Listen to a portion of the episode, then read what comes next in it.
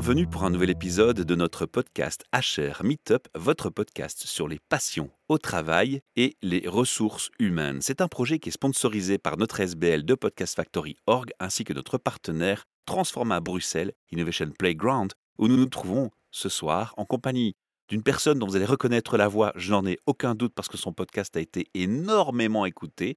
Il s'agit d'Éric Decosso. Bonjour Éric. Bonjour Michel. Et alors, on va chasser le caribou dans le Grand Nord avec une petite blague d'humour pour un 1er avril, parce qu'on se retrouve un 1er avril.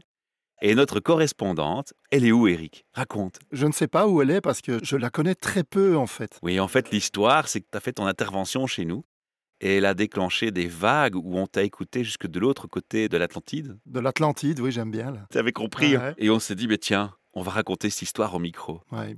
Alors l'autre correspondant, elle s'appelle Zélia. Bonjour Zélia. Bonjour Michel, bonjour Eric. Bonjour Zélia. Merci de nous rejoindre, de nous accorder ton temps et ta confiance Zélia. On a une question traditionnelle et classique, c'est de ton rêve d'adolescente Zélia. Qu'est-ce que tu as fait comme début de parcours et est-ce qu'à ce jour tu es alignée avec ce rêve d'adolescent? Oh boy. oh boy. Mon premier rêve, c'était de devenir chanteuse, comme dans Jem et les hologrammes. Alors, je sais pas si vous connaissez Jem et les hologrammes. Oui, tout à fait. Oui, c'était un animé japonais, n'est-ce pas? Ça trahit un peu mon âge. Je suis née dans les années 70, donc à l'enfance, je consommais des cartoons qu'on dit. Je sais pas si on dit ça dans les vieux pays. oui, tout à fait, euh, tout à fait. On dit ça aussi, les cartoons. euh. Ben, mon préféré, c'était en fait Albator. Je le trouvais vraiment Ah, le sexy. corsaire de l'espace. Ouais, j'ai adoré. J'étais vraiment amoureuse, mais bref. Ah, c'est fabuleux. Donc, euh, non, je ne me suis pas réalisée sur le plan de la chanson. Quoique, j'ai eu la chance de créer des événements dans lesquels je pouvais m'habiller de façon aussi euh, farfelue que Jem et les hologrammes. Parfait. Ça, je pourrais dire. Mais qu'en est-il de ton rêve? À part la chanson, t'en avais d'autres ou c'était le seul? J'en avais d'autres. Pour vrai, j'avais aussi le, le rêve secret d'écrire, tu sais. Donc, j'avais envie euh, des raconter. Ouais, et puis quand j'étais toute petite, je trouvais ma vie plate, de plate dans le sens euh, ennuyante. Puis je me souviens que j'écrivais dans des cahiers Canada. Donc, les cahiers Canada, c'est les... c'est un artefact de mon adolescence. C'est les petits cahiers qu'on avait à l'école pour écrire, pour pratiquer l'écriture. Je sais pas trop. Oui, oui, avec les lignes. Hein. C'est ça. Puis des fois, il y en avait avec des quadrillés aussi pour encore plus nous conformer à l'écriture. Hein? Hmm. Tout à fait. Alors, dans le CKI Canada-là, je réinventais ma vie.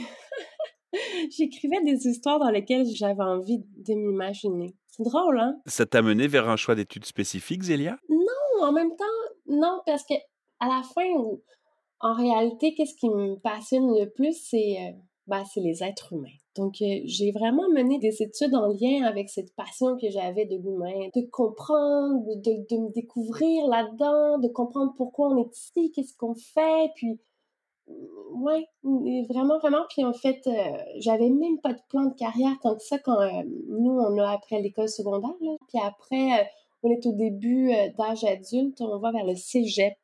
Dans le fond, j'avais choisi les sciences humaines, mais honnêtement, j'avais aucun plan. J'avais aucun plan, euh, aucun plan de match. Je voulais pas travailler, moi, je voulais juste être dans les livres. Ça t'a conduit à quel début de carrière À quel métier? Eh, vous savez quoi, puisque vous êtes en Belgique, une de mes premières jobs, c'était aux Jeunesses musicales du Canada. Vous avez ça, les Jeunesses musicales, non? Tout à fait, oui. Donc, je m'occupais des contrats d'artistes. J'aidais euh, à configurer les tournées des artistes, euh, les jeunes artistes qui allaient euh, se promener de par la province pour... Si je peux conclure, Zélia, quelque part dans cette introduction, on entend déjà que tu es finalement aligné quand même, parce que ton premier job, tu es complètement aligné avec ton rêve. Et dans la deuxième partie, en t'intéressant à l'humain ou à raconter les histoires, on a un lien très fort avec l'humain. Moi, je trouve que je peux souvent ramener euh, où je suis à mes rêves d'enfance. Puis c'est un exercice que j'ai aimé faire dans, ma vingtaine et même dans ma trentaine, m'assurer que j'allais pas avoir une crise de la dite trentaine. Alors à l'époque, j'avais justement fait l'exercice de valider est-ce que je suis vraiment en train de vivre près de mes idéaux d'enfance. Puis justement, on peut faire des liens. On peut faire des liens tellement facilement, pareil. Donc, euh, je suis jamais très loin, je pense, de ce que je souhaitais euh, faire. Comment as-tu découvert l'interview d'Éric? Ben, en fait, c'est lui qui me l'a fait découvrir parce que Eric, il fait partie du réseau Pixis. Alors, euh, il est dans notre constellation professionnelle, donc dans ce réseau dans lequel je fais partie, dans celui du Canada. D'accord. Vous êtes dans la même société, mais il y a une structure particulière de Pixies qui fait que, quelque part, c'est pas comme une multinationale. Tu peux expliquer un peu cet aspect, Eric? Oui, je vais expliquer ça et c'est amusant d'entendre comment Zélia dit que je lui ai fait parvenir euh, le lien du podcast alors que je ne connaissais pas Zélia et donc stricto sensu, je ne lui ai pas fait parvenir à elle. Tu parlais tout de suite de crise de la trentaine et moi ça me donne un fil conducteur pour essayer d'expliquer ce que c'est Pixie, c'est comment je l'ai rencontré et du coup comment je t'ai rencontré toi. Et puis je te, je te rendrai la parole pour voir comment tu vois ça de l'autre côté de l'Atlantide, euh, comme dit Michel. Et donc moi, j'ai pas fait une crise de la trentaine, mais j'ai quand même fait une crise de la cinquantaine, mais pas la crise habituelle. J'ai euh, lu euh, un peu après mes 50 ans le livre de Frédéric Laloux, Reinventing Organizations, que j'ai beaucoup apprécié. Il y avait juste un défaut que je lui trouvais, c'est il n'y avait pas à la fin du livre l'annuaire de toutes les entreprises belges qui fonctionnait avec cette idée-là. Ça, j'avais trouvé ça un peu désagréable. Évidemment, je ne peux pas lui jeter la pierre. Et puis, les idées d'agilité, de faire autre chose sont arrivées suite à la lecture de ce bouquin. Hein. On sait maintenant que je suis devenu coach agile. Mais ma rencontre avec Pixie, ça a été particulière. J'étais dans un événement où j'essayais d'un peu me réorienter professionnellement. Euh, dans une espèce de meet-up. Et euh, voilà que je découvre un jeu de société qui parle de Scrum. Alors évidemment, euh, il y avait plein d'autres trucs que j'avais envie de voir ce jour-là, mais je n'ai pas été faire autre chose que jouer à Scrumble. Et au centre du plateau de jeu, il y avait un logo sur lequel il était écrit Pixis. Je ne savais absolument pas ce que c'était j'ai oublié ça pendant quelques mois avant de voir passer une annonce de quelqu'un qui faisait une formation en coaching et qui cherchait des gens ben, qui pouvaient coacher pour faire sa certification. Et il se fait que c'est un des deux cofondateurs de Pixis Belgique euh, qui faisait cette démarche. Deuxième raison pour laquelle euh, je me suis approché euh, de Pixis. Et de fil en aiguille, ce n'était pas du tout l'intention de départ, mais les circonstances ont fait qu'à un moment donné, je me suis dit, mais là, j'ai vraiment envie de changer de travail maintenant. Et j'en ai parlé dans le coaching. Et Pierre-Emmanuel m'a dit, mais tu n'as pas envie de venir voir comment ça fonctionne chez Pixis Je dis, ben non, je n'ai pas envie, ça a l'air d'une multinationale. Il dit, ah mais non, c'est pas une multinationale, c'est un réseau autogéré d'entreprises autogérées. Et là, j'ai la photo de Frédéric Lalo qui m'est revenue devant les yeux et je me suis dit, «Mmh, ça, ça pique ma curiosité. Il faut que j'aille voir plus loin. Et donc, non, je ne suis pas dans la même société que Zélia, mais oui, je suis dans un réseau qui porte le même nom. D'accord, c'est ça la particularité en fait. Voilà, donc non seulement chacune des entités est autogérée au sens qu'elle fait comme elle veut, un peu avec les idées qu'elle peut piquer, je vais simplifier en prenant ce qu'elle veut dans Reinventing Organizations, mais c'est pas limitatif. Il n'y a rien qui dit qu'on doit aller là-dedans. Mais le réseau de ces entreprises suit le même modèle autogéré et donc ça donne un réseau autogéré d'entreprises autogérées. Zélia, est-ce que vous faites une analyse parfois de comment Pixies Belgique fonctionne par rapport à vous? Vous vous regardez l'un et l'autre euh, Comment ça se passe en fait de l'autre côté? Non, on fait pas ça du tout, ou du moins pas moi, pas dans mes heures au quotidien.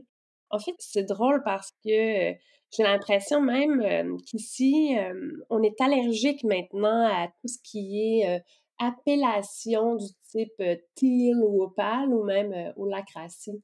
Donc, bizarrement, on essaie de pas nommer notre style organisationnel, euh, j'oserais dire, qui est imbibé de toutes sortes de formes qu'on a osé par le passé goûter à, mais aujourd'hui, je ne saurais dire exactement euh, dans lequel on est.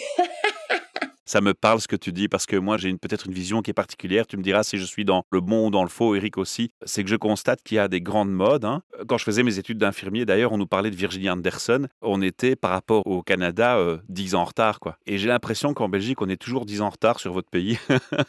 Et ce que je constate, c'est qu'effectivement, on utilise des termes marketing à la mode pour relancer des choses, que ce soit agile, opale. Aujourd'hui, pour l'instant, c'est le digital dont on parle constamment en Belgique. Et puis à un moment donné, cette mode, elle s'essouffle parce qu'entre la théorie, l'effet mode, l'effet marketing et la pratique, il y a parfois des écarts ou une mauvaise gestion, une mauvaise analyse, une mauvaise compréhension ou une mauvaise mise en pratique, pas pour tout le monde bien entendu, on met pas tout le monde dans le même panier, mais dans certains cas. Et du coup, à ce moment-là, on voit les côtés un peu plus négatifs de ce qui était une mode. Et à ce moment-là, certains s'en distancient et d'autres s'y attachent encore plus. Et ça, c'est un phénomène que j'observe en Belgique. J'ignore si c'est comme ça chez vous. Mais ça pourrait m'expliquer un peu ce que tu me dis maintenant, vu que je considère que vous êtes toujours un peu plus en avance que chez nous. C'est intéressant, en fait, le phénomène de mode, effectivement, des fois, il va y avoir des gestionnaires, des hauts dirigeants qui vont vouloir intégrer ce qui est tendance ou nouvelle mode dans leur organisation, puis qui vont faire fi, en réalité, de ce que les talents à l'intérieur de leur organisation ont vraiment envie de faire. Donc, il y, a, de ça aussi, il y a de ça aussi à laquelle on, prête attention lorsqu'on intervient en mandat. Mais aujourd'hui, on a, depuis des années, on a aussi un terme qui a émané en lien avec ces formes organisationnelles-là et on, appelle ça les, les, entreprises libérées. Je ne sais pas si vous avez entendu cette façon de nommer des entreprises qui sont plus aplanies en réalité, je dirais? L'un est indissociable de l'autre. C'est-à-dire que dès qu'on parle en Belgique d'entreprises libérées, tout le monde te répond Ah oui, Frédéric Laloux, le livre. Moi, ce qui me frappe dans ce qu'on vient de dire, c'est que euh, moi non plus, j'ai pas employé euh, les mots dont tu as parlé et, je n'ai pas évité de les employer. Ça m'est juste pas venu à l'esprit de les utiliser. Alors qu'on ne s'est pas concerté avant pour revenir sur l'idée du podcast aujourd'hui, c'est euh, Zélia m'avait expliqué dans les quelques minutes où on a échangé sur le podcast du 25 décembre que ben, elle avait lu Frédéric Laloux et puis elle s'était approchée, je ne sais plus très bien de quelle manière, et ce serait chouette qu'elle puisse en parler de Pixis au Canada et que maintenant elle était chez Pixis. Et moi, j'ai voyé un effet miroir par rapport à ce que j'ai vécu. Et je lui ai dit, Zélia, si on arrêtait de discuter maintenant. Et qu'on se découvre au micro. Et qu'on se découvre au micro en, discutant avec Michel, parce qu'à mon avis, la proposition va titiller sa curiosité. Apparemment, je ne m'étais pas trompé. Non, non, pas du tout. Et je dirais que c'est un côté très jeu. Je te reconnais bien là, Eric. Dans ce que je t'entendais dire, Zélia, tu as l'air de confirmer aussi que soit chez toi ou chez nous, le réflexe de ne pas suffisamment écouter ses employés, de ne pas suffisamment tenir compte de leurs talents principaux ou de leurs talents variables. Et j'ai envie d'ajouter encore une autre notion, la notion de temps.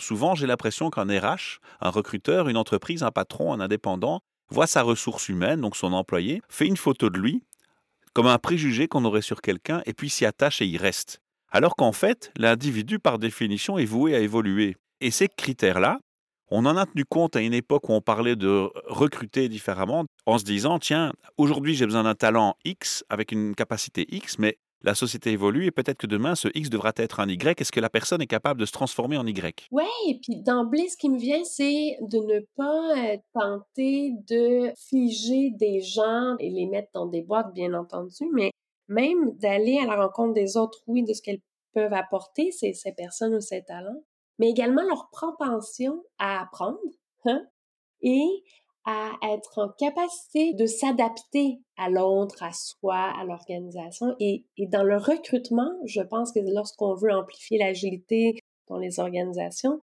ou qu'on souhaite voir une organisation être davantage apprenante ou innovante, ben, il faut miser sur ce gène-là d'être en mesure de, de s'adapter, mais également de se transformer, je dirais, d'apprendre. Je ne sais pas si ça résonne pour vous. Et ça résonne tellement qu'en Belgique, en tout cas, et certainement dans d'autres pays d'Europe aussi, déjà, je le vois et on le ressent. Avant, autant un recruteur mettait un gros focus sur le hard skill et le, profil de compétences demandées pour un, ce qu'on appelait un job description, hein, une description de fonction. Actuellement, maintenant, beaucoup d'entreprises se disent bon, c'est bien beau tout ça, mais les hard skills, on peut les apprendre. Par contre, l'attitude, l'attitude, si elle n'y est pas, elle n'y est pas. Et donc maintenant, il y a un retour vers les soft skills, la capacité de changer, la capacité de se remettre en question, la capacité de respecter les autres, de les écouter. Puis encore plus avec l'avènement prochain des robots qui vont nous remplacer. Est-ce que tu crois que les robots vont nous remplacer? Est-ce qu'on aura assez d'électricité pour tous ces robots? Oh my god, c'est une bonne question. Je sais pas, ici on a beaucoup d'eau et de courant d'eau. Donc chez vous, vous auriez plus de chance que chez nous, oui? Ou moins de chance? Mais je sais pas, je suis pas la, la plus experte sur le dossier, mais ce qui m'avait accroché par exemple, c'était que ces chers euh, robots ou euh, l'intelligence artificielle ben, ne seraient pas en mesure par exemple de sentir les gens, sentir les autres, ou d'être dans tout le, soft skill. Donc, je trouve ça intéressant parce que je me dis, on peut mettre ces formes choses-là dans le hard skill peut-être plus et dans le soft skill euh, s'épanouir davantage, nous, Homo sapiens. C'est une bonne réflexion, je dois dire, mais est-ce qu'une intelligence artificielle ne serait quand même pas au final capable d'apprendre certaines finesses? En tout cas, l'homme vise à faire tout en sorte pour que elle l'apprenne et qu'elle soit auto-apprenante. T'en penses quoi, Eric? Vous me rappelez tous les deux que j'ai fait euh, mon travail de fin d'études dans un labo d'intelligence artificielle euh, à l'Université libre de Bruxelles euh, il y a un paquet d'années quand je n'avais pas les mêmes arts et soft skills que maintenant. Le deuxième, ce qui m'a ce qui m'a fait sourire, c'est que pas plus tard que la semaine passée, un de mes collègues, en me présentant à quelqu'un externe à l'entreprise, a dit Eric, c'est le couteau suisse de Pixis Belgique. Et ce sur quoi je me suis demandé qui était le couteau belge de Pixis Suisse mais je n'ai pas eu de réponse. T'es vraiment joueur, Eric.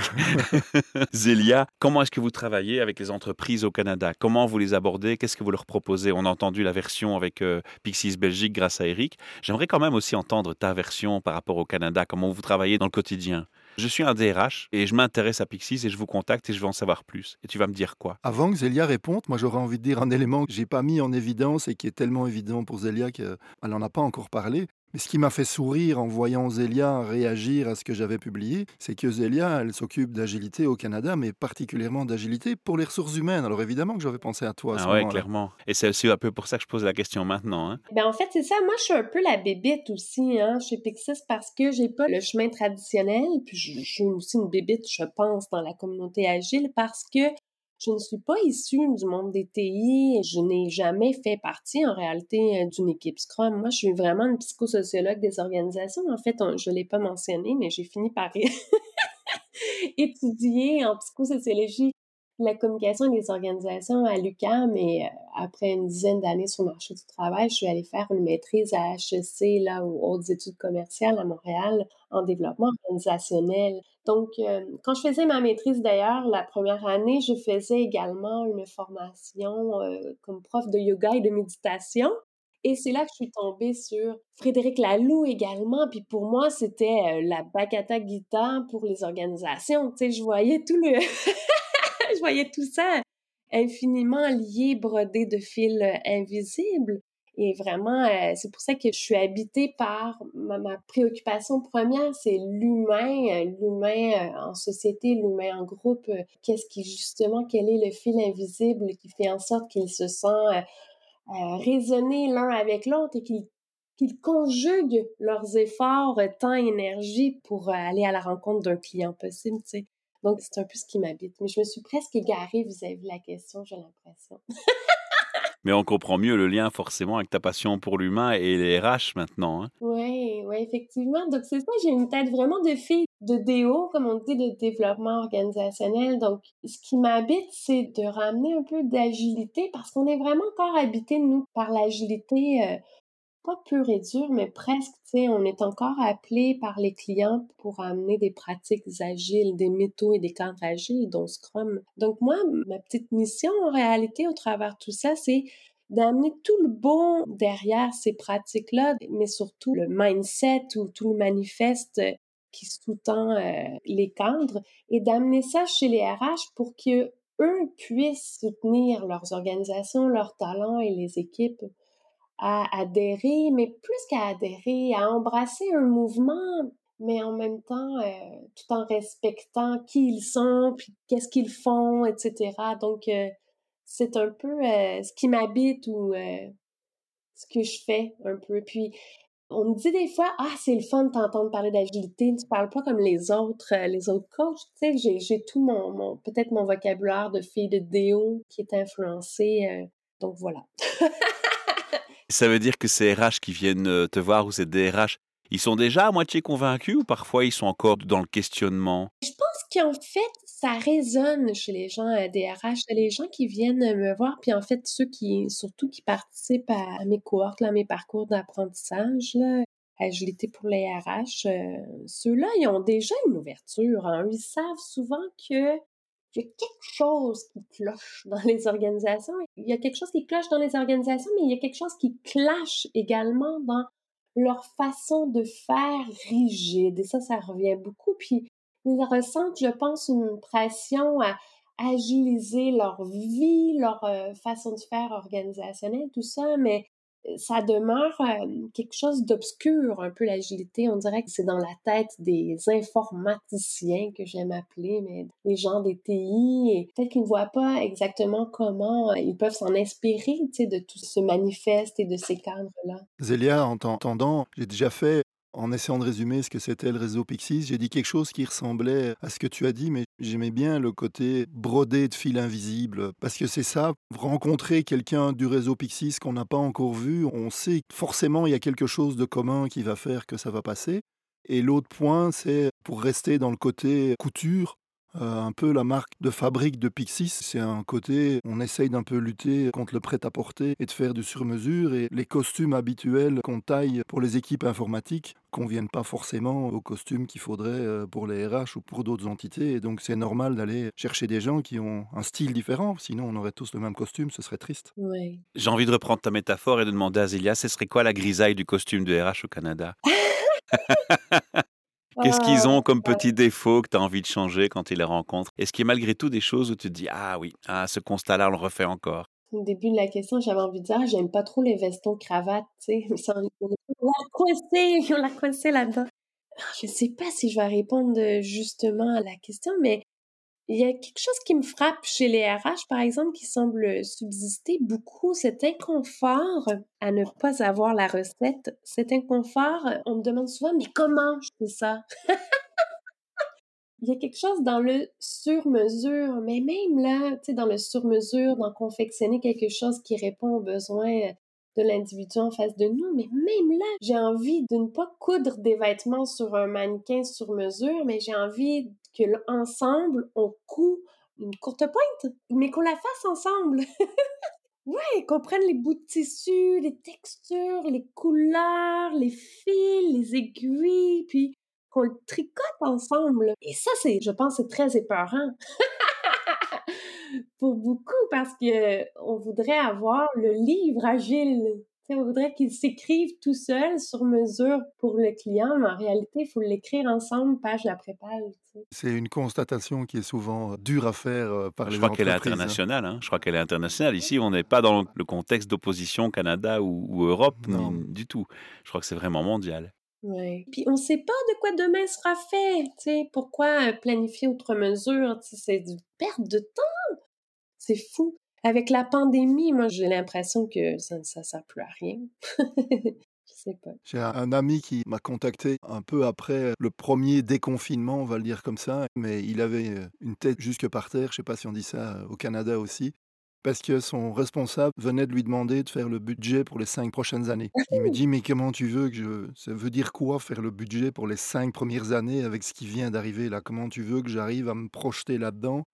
C'est déjà tellement difficile de faire un budget en se disant il va être juste, parce que la plupart du temps on sait qu'il ne va pas l'être. Mais là, c'était vraiment dur. Il était perdu, quoi. Il savait pas comment avancer euh, là-dessus. Et c'est une des forces de l'agilité, c'est de se dire euh, commençons par avancer, puis on verra bien. Hein, j'avais employé la métaphore de mon hobby de funambule, euh, le moins fatigant, c'est d'avancer sur le câble à son aise. S'arrêter, euh, faire des plans ou reculer, c'est encore plus difficile, donc il vaut mieux euh, avancer comme on peut. C'est une politique des petits pas L'agilité, c'est d'une certaine manière, c'est une politique des petits pas, effectivement. C'est le gros Big Bang. et on fait un tournant à 90 degrés et puis ça y est, on est reparti pour une ligne droite. on n'y croit pas trop.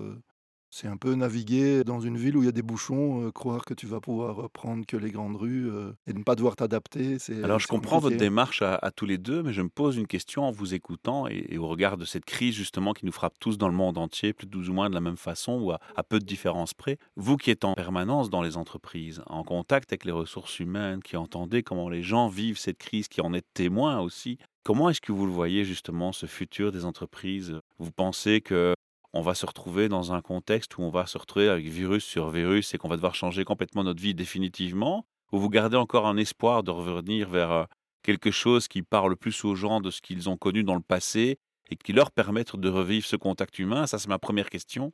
Et après, j'aurai une, autre question qui est plus sur l'impact de ces coupures du lien social quand on est dans une entreprise où il faut être agile. Parce que pour moi, vous me direz si je me trompe, mais l'agilité, ça implique du lien, du travail en équipe. J'ai été interviewé par une étudiante qui se demandait de l'influence du Covid sur les entreprises et sur les équipes agiles.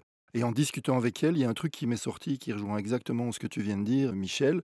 Grosso modo, si tu regardes le manifeste agile, tu as deux colonnes avec euh, de l'humain et des relations à gauche et euh, de l'organisation, de la structure et des procédures à droite, et donc du technique. Et il y a un terme qui est utilisé constamment pour parler du fait qu'on ne se soucie pas assez de la qualité, ça s'appelle la dette technique. Et ça parle de la colonne de droite. Et je me suis rendu compte qu'il n'y a pas de terme pour la colonne de gauche, et donc je lui ai dit, je ne vois pas comment appeler ça autrement qu'on est en train de créer de la dette humaine. Et la dette technique, on y est attentif et c'est difficile de la mesurer, mais ça va être encore pire avec la dette humaine parce que c'est encore plus dur d'être objectif. Mais effectivement, il y a ce côté-là qui, euh, pour moi, euh, c'est ça la vraie bombe à retardement parce que Covid, pas Covid, se revoir, pas se revoir. Je pense qu'on s'adaptera, mais prendre le temps de retrouver ou de retrouver des moyens de créer des liens, ça, ça va être plus chaud. Et j'ai l'impression que c'est ça qui va obliger les entreprises à s'adapter, en fait. Le meilleur exemple, c'est le télétravail où ils étaient réfractaires et tout d'un coup, ils y passent. Et toi, Zélia, qu'est-ce que tu penses de cette réflexion du, futur et de l'impact Covid? Ce qui émerge pour moi vraiment, c'est le besoin de bienveillance, de compassion et d'ouverture pour soi et les autres. Et vraiment, je pense que les RH doivent prendre vraiment soin des humains, puis faire en sorte qu'il y ait des vraies conversations et de la vraie écoute, de la vraie présence. Et moi, je pense que quand on rentre deep dans l'agile, le manifeste, euh, on peut remarquer que ça soutient l'adoption de nouvelles façons de faire. Donc pour moi, ça remet en lumière davantage cette nécessité de prendre soin des gens lorsqu'ils doivent revoir leur façon d'être et de faire parce que ça fait mal changer. Et là, on est et c'est intéressant parce que, effectivement, la plupart, je dirais, des coachs agiles, on a une tendance à vouloir amener le changement par petits pas, comme tu as nommé, Eric. Et effectivement, ça demande aussi, je pense, du soin et de la compassion et de l'amour même. Puis en même temps, je trouve que la COVID et toute cette chose qui nous est en quelque sorte tombée dessus, c'est un peu l'effet des météorites euh, sur euh, à l'ère glaciale, des dinosaures, etc. Donc on a été propulsé vers une nouvelle évolution. Alors il n'y a pas pour moi de retour en arrière en même temps. Donc on est comme dans un mode disruptive change. Puis en même temps, je pense qu'il faut quand même prendre soin de se réaliser un petit pas à la fois, pour pas non plus perdre ses acquis. Et puis pouvoir se propulser doucement vers un avant ensemble également. On va avoir besoin d'une nouvelle baguette magique, hein, la baguette magique qui nous permet de restaurer cet amour qui s'est dissipé par le manque de sourire, le manque de contact, le manque de mains serrées, le manque de bises, le manque de regard, le manque de voir des lèvres se plier vers le haut pour te dire euh, bonjour, et la gentillesse du rire qui ne se voit plus non plus. Elle ne se voit plus que par les yeux. Zélia, avant qu'on arrive à nos trois questions RH qui sont notre rituel de clôture de notre émission, je vais te demander, même si Pixies est Pixies, de nous donner l'URL du site au Canada. Comment est-ce qu'on fait pour vous contacter? Parce que sache que j'ai plein d'amis dans ton beau pays qui m'écoutent aussi. Et je fais d'ailleurs un gros bonjour à Kim Auclair qui va se reconnaître et s'entendre. Ah, je la connais. Le monde est incroyablement petit. Alors on fait tous les deux un petit bonjour à Kim Auclair. Donc voilà, ça te donne un exemple. Alors, quelle est l'adresse du site internet? Oui, ben alors en fait, c'est pixis, p y x i s t e c hcom Maintenant, on va passer à ces trois fameuses questions RH. Figure-toi que j'ai envie de te demander, à toi qui les côtoies dans ton quotidien, c'est quoi finalement un RH, Célia, pour toi? Oh my God. En fait, c'est quoi pour moi un RH?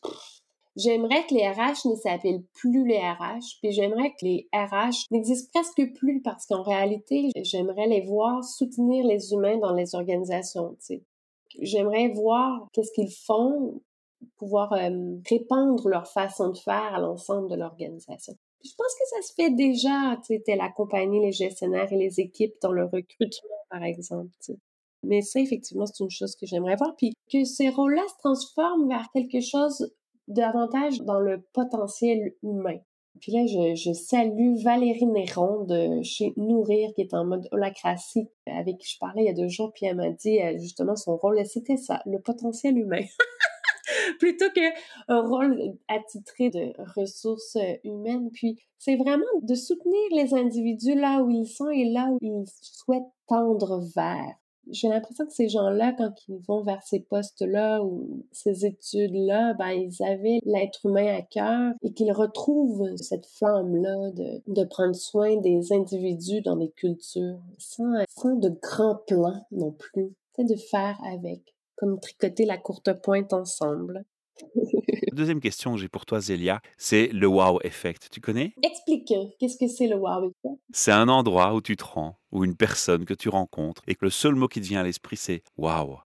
Avec cette personne ou dans cet endroit, j'ai envie de bosser. Si tu as déjà connu ce type de réflexion, si tu as déjà eu ce sentiment d'émerveillement, eh bien j'aimerais que tu le partages avec nos auditeurs. C'est drôle parce que, en fait, j'ai envie de dire, c'est très très rare que j'ai eu un wow effect dans une organisation. Puis je pense vraiment que les organisations ont du mal à être quelque chose comme une expérience wow, mais il doit y en avoir. Mais j'ai peut-être pas été la plus chanceuse sur le, sujet et c'est pourquoi je fais ce que je fais en fait. tu vas être une initiatrice et tu vas faire naître des wow. Non, mais je pense que je suis pas la seule, mais je veux dire, je pense, puis on en a beaucoup au Québec, euh, des climats dits toxiques, des relations euh, difficiles en organisation, beaucoup, beaucoup, beaucoup d'ego, beaucoup de mal-être.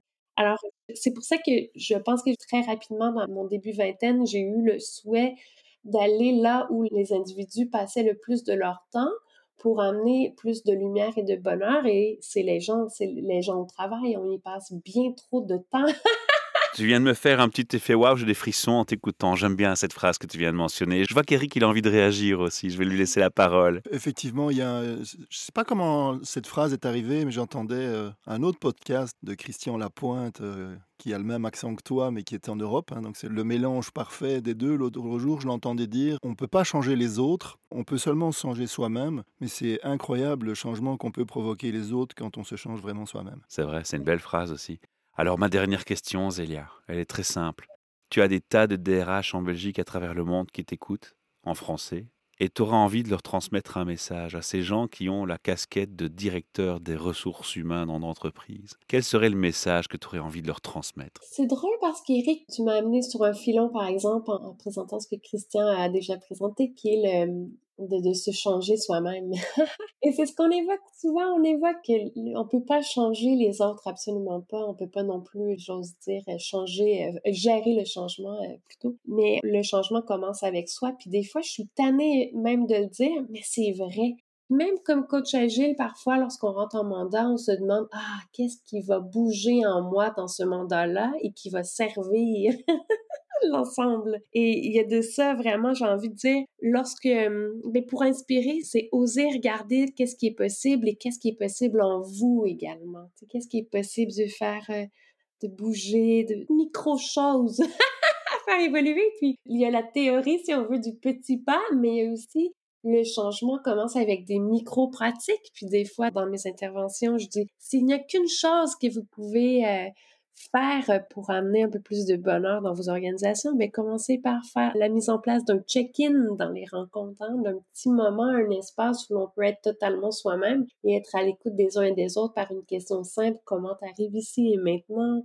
Et euh, voilà, il y a plein d'éléments euh, que j'ai donnés, hein, être dans le changer soi, dans oser aussi peut-être, oser des micro-pratiques pour apporter un peu de changement d'amour dans les organisations. Il y a une phrase euh, que je trouve paradoxale que tu as prononcée, qui me rappelle une anecdote que j'ai vécue, c'est gérer le changement. On sent comme s'il y avait un plan qui allait euh, pouvoir juste être déroulé, qu'on savait tous les changements qui allaient arriver sans tenir compte du fait que chaque changement change la situation. Et donc, c'est difficile de rester euh, là-dessus. Et donc, on, était en train d'expliquer dans une entreprise la notion d'estimation et à un moment donné, il y a quelqu'un qui a dit Oui, ok, j'ai bien compris, mais au final, c'est qui qui est responsable de faire les estimations exactes? Moi, ça me donne envie de poser une question subsidiaire à Zélia pour clôturer définitivement ce podcast. Zélia, est-ce qu'on a un Eric de Cosso ou son équivalent ou un sosie ou un jumeau de lui au Canada pour amener des boîtes de jeux dans les entreprises? Oui On a Laurence C'est vrai? Oui, je pense qu'on a une autre lutine canadienne, euh, en fait, qui pourrait, ouais, qui pourrait jouer Eric un peu. C'est Laurence qui a entendu le podcast et qui m'a fait euh, rencontrer euh, Zélia, justement. Moi, j'ai bien aimé, Zélia, ton partage, ta bienveillance. J'ai beaucoup, beaucoup, beaucoup aimé, surtout, ton sourire et tes rires. Merci beaucoup pour qui tu es. C'est une chouette rencontre. Une chouette rencontre à trois. Aujourd'hui, dans ce podcast, on espère que nos auditeurs ont apprécié cet échange autant que nous. J'invite nos auditeurs en tout cas à faire une chose très simple qui pourrait être très bien pour te remercier pour ton temps, ainsi que pour remercier Eric. C'est un like, un partage de ce podcast et puis parlez-en autour de vous. il n'y aura pas plus beau cadeau parce qu'il n'y a pas d'autre but que de partager la connaissance et les passions des gens à ce micro. Merci, merci Eric et Michel, au plaisir. Merci Zélia pour la découverte, à bientôt. Oui, très bientôt. À bientôt.